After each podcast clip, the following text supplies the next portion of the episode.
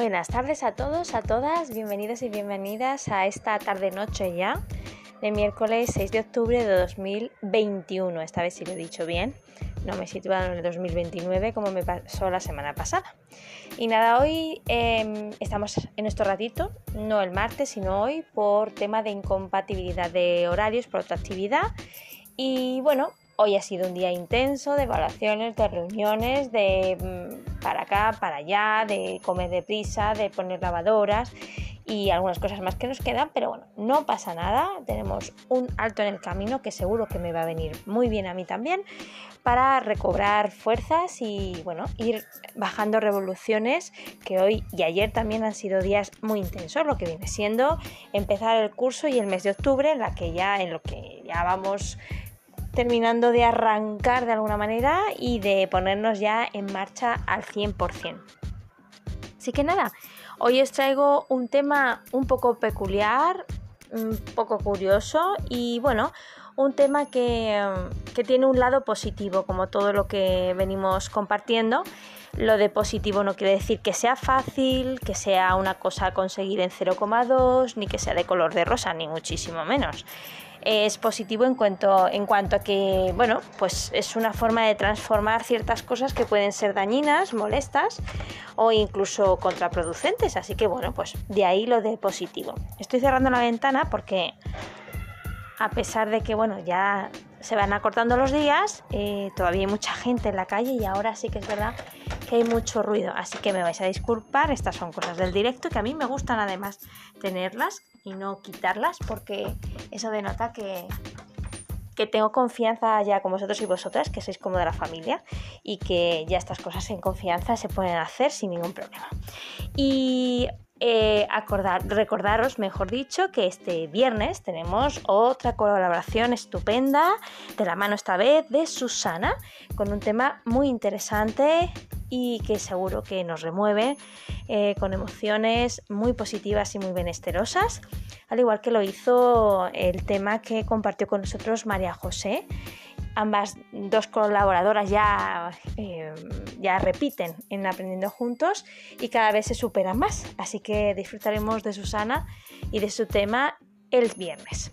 Así que nada, con todo esto y empezando ya a respirar en profundidad, llenando los pulmones, el diafragma, inspira por la nariz, expira por la boca si quieres o por la nariz, normalmente en un lugar donde te sientas bien, que te sientas en paz, más tranquilo, tranquila, incluso en silencio si así lo necesitas, después de un día ajetreado, de muchísimo bullicio, de, muchísimas prisas seguramente responsabilidades, mueve un poquito los hombros, mueve un poquito despacio lo que es el cuello, que seguro lo tienes un poquito agarrotado como yo después de casi cuatro horas estar en el portátil y vamos poco a poco activando la escucha activa, abriendo el corazón, la mente, eh, situándonos en aquí en el ahora, sabiendo que ahora ya vamos poco a poco pues reconfortándonos en nuestro sitio,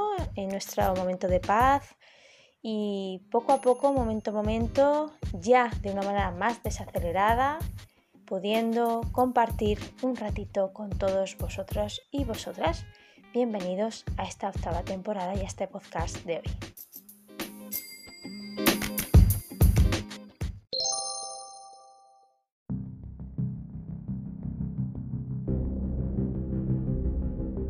bien, empezamos ya de lleno en estos minutitos que tenemos. No quiero, no me gustaría que fuera un podcast demasiado extenso, porque creo que bueno, pues que es verdad que hay temas que se, digamos que facilitan que se hable más tiempo, hay otros que necesitan más tiempo para poder desarrollarse correctamente y de una forma panorámica, y hay otros temas que aunque necesitarían más tiempo, pero Mm, como inicio, introducción al tema, pues está bien la duración que vamos a compartir hoy después de esta introducción.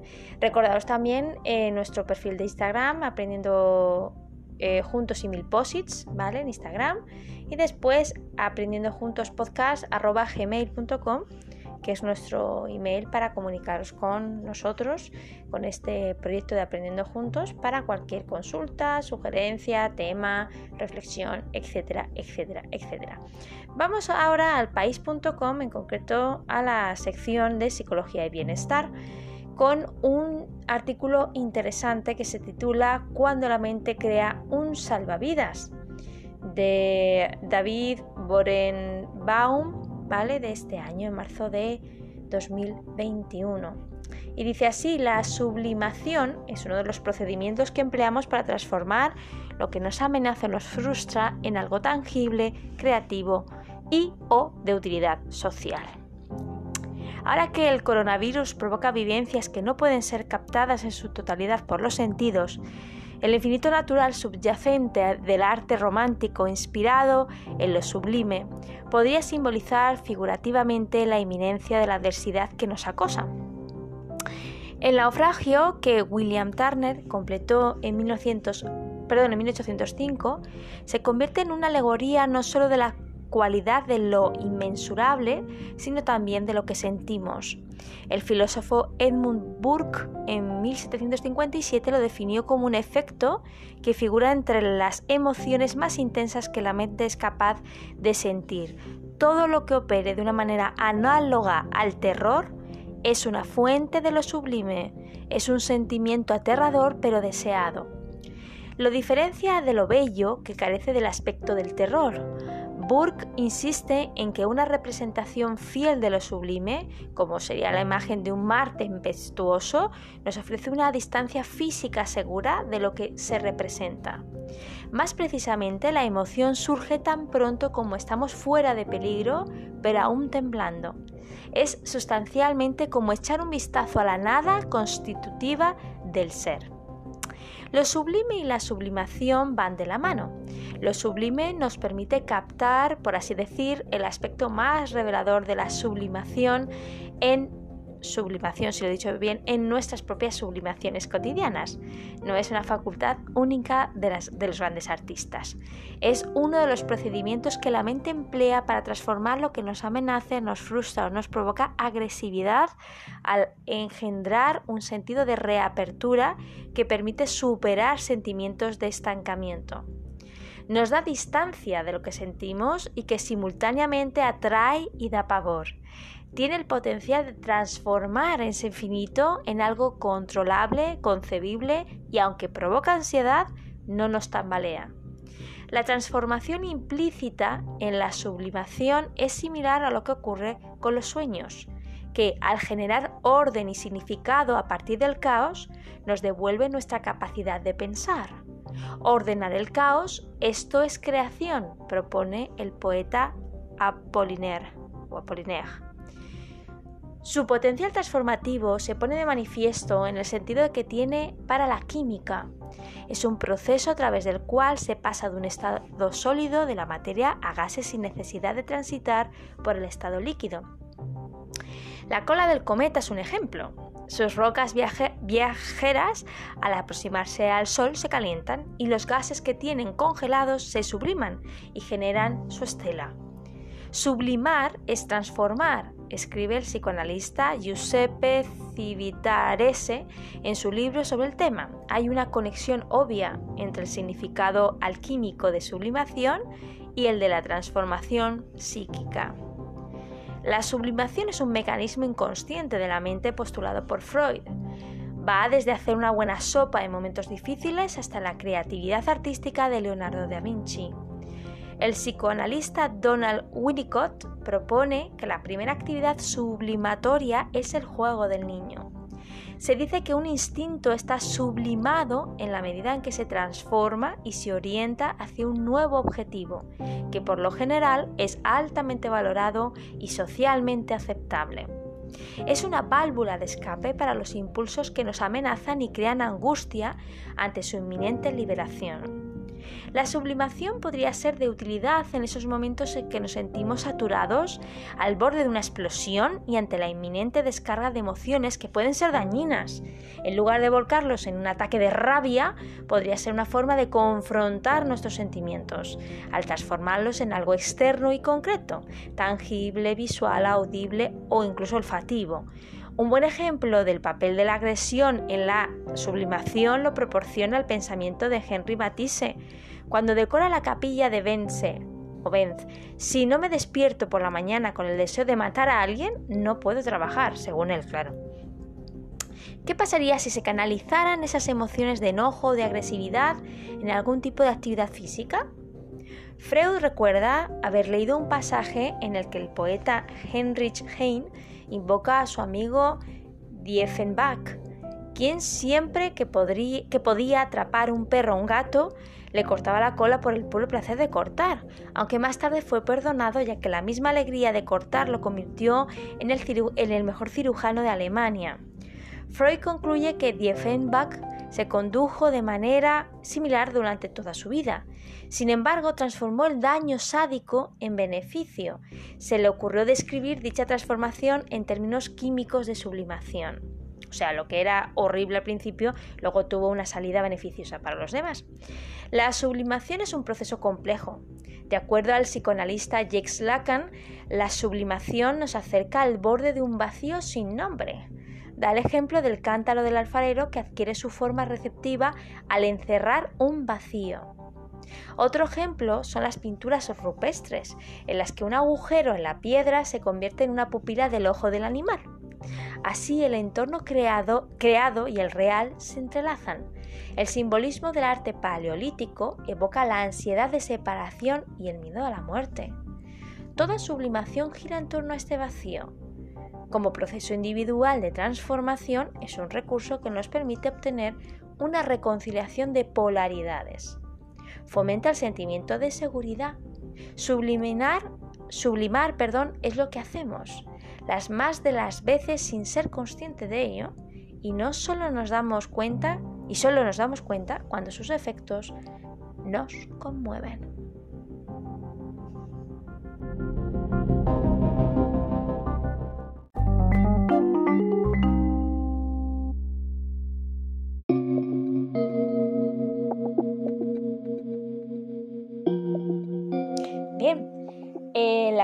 Es maravillosa ya lo hemos utilizado como un recurso web eh, muy frecuente, al igual que otros muchos que hemos ido haciendo y, mencionando y, utilizando eh, mm, su contenido, su maravilloso contenido en nuestros podcasts. Bueno, también trata en la mentesmaravillosa.com la sublimación. A lo mejor con este segundo artículo, que está escrito y verificado por la psicóloga María Alejandra Castro Alvarez, Arbeláez, perdón, eh, pues nos queda un poquito más claro qué es la sublimación.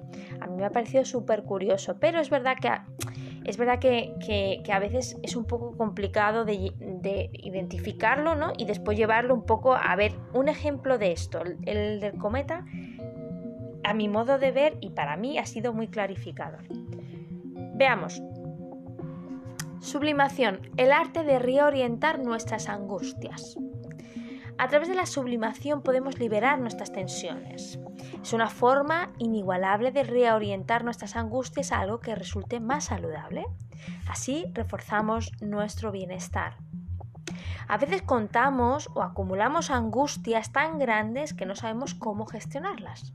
Se trata de un sufrimiento intenso que vamos dejando que poco a poco se apodere de nosotros.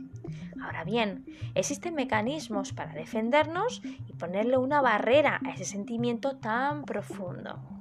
A través de la sublimación podemos llegar a reorientar este sufrimiento. Entonces, si bien es propio de la naturaleza humana pasar por momentos difíciles que nos generan malestar, podemos ponerle un límite a nuestras angustias, incluso reorientarlas dándoles una dirección más saludable. Maravilloso, ¿verdad? A través de la sublimación podemos darle otra forma al sufrimiento. A continuación te contamos de qué hablamos exactamente y de cuáles son sus beneficios y algunas formas de sublimar Según Sigmund Freud, nuestros complejos son la fuente de nuestra debilidad, pero con frecuencia también son la fuente de nuestra fuerza. Sublimación, ¿de qué se trata? La sublimación forma parte de los mecanismos de defensa descritos por Sigmund Freud. Un mecanismo de defensa es una vía con la que contamos para hacer frente a nuestras angustias. Surgen, por ejemplo, cuando contamos con un miedo que no sabemos gestionar. En el caso de la sublimación, surge para redirigir nuestros impulsos hacia algo que resulte aceptado a nivel social.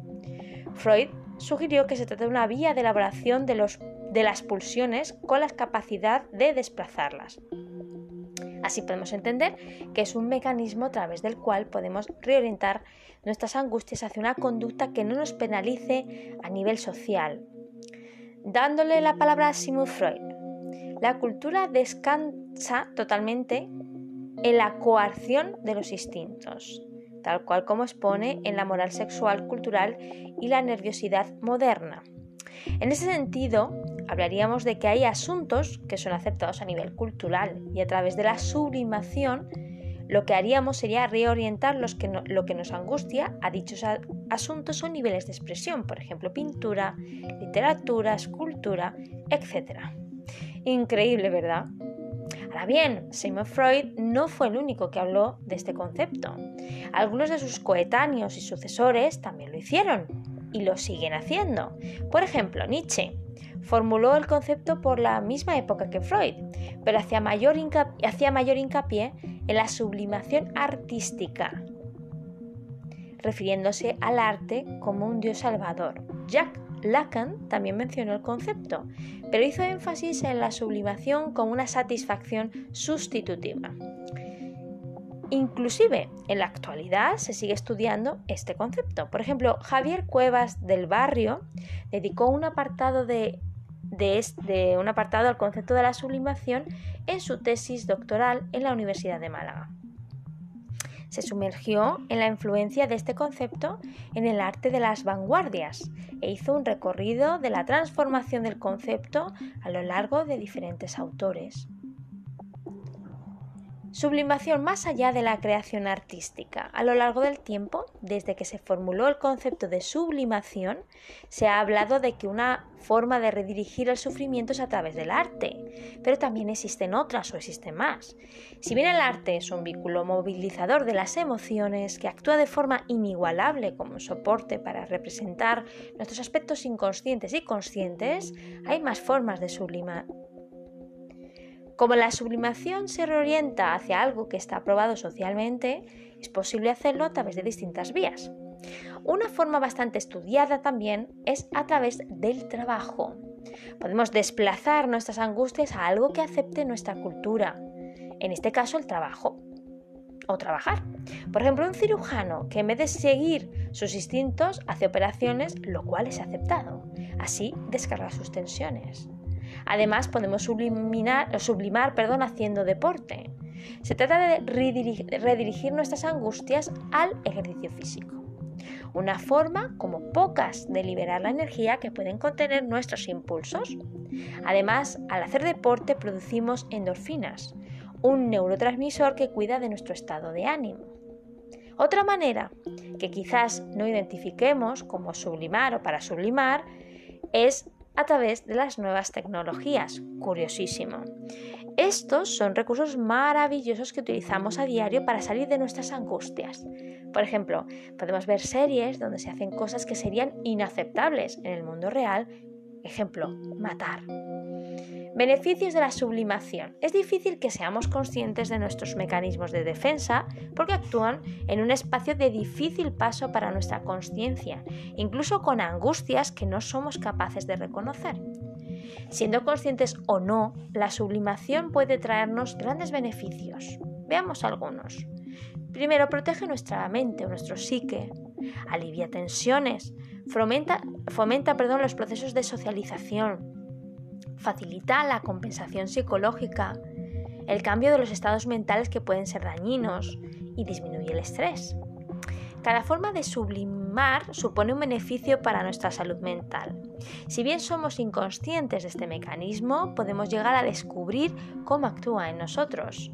El autoconocimiento y la psicoterapia son una gran opción para explorarlo. La sublimación es un mecanismo de defensa que actúa como una guía para nuestras angustias. Las lleva a otro plano donde se expresan de una forma más saludable. Entonces es una forma a través de la cual nuestra mente nos protege.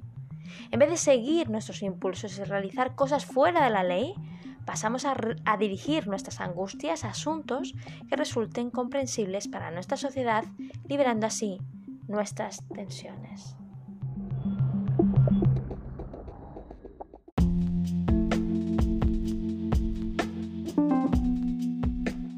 Y bien, hasta aquí nuestro tema de hoy, la sublimación y un poco una aproximación, una definición, un primer contacto sobre este mecanismo de defensa que a lo mejor no conocías, tal es mi caso. O sea, yo he descubierto este término y lo que significa y os animo a que sigáis investigando, explorando este, este tema y otros de esta temporada y anteriores temporadas, porque hay tanto por aprender, tanto por compartir, que es que a veces nos falta el tiempo y es que es verdad, es verdad, hay tantos temas interesantes y este puede ser uno. ¿Por qué no? ¿Por qué no? Además, es un mecanismo de defensa que nos ayuda, según lo que hemos leído, a, a reorientarnos un poco y gestionar las cosas de otra manera que sean más benesterosas y provechosas. Así que mejor que terminar el miércoles con este buen sabor de boca y con este nuevo término en nuestro vocabulario, aquí de vocabulario benesteroso y de crecimiento personal, personal, perdón, sublimación. Ahí se queda. Pues muchísimas gracias, os doy un besazo, os mando un abrazo enorme, deseo que sigáis pasando una buena semana, que os cuidéis mucho y que sigáis compartiendo, aprendiendo juntos una mención muy especial a La Palma. Seguimos con vosotros y vosotras y os mandamos muchísima fuerza, muchísima energía y que toda esta explosión, eh, nunca mejor dicho, de la naturaleza eh, pueda ir ya llegando a su fin y que, La Palma pueda recobrar, eh, recobrarse cuanto antes de, de esta de esta situación impensable hace un año, la verdad, o hace dos, por ejemplo. Eh, con este deseo nos despedimos, no sin antes deciros gracias y emplazaros a que sigáis con nuestro ratito el viernes. Muchas gracias, buenas noches.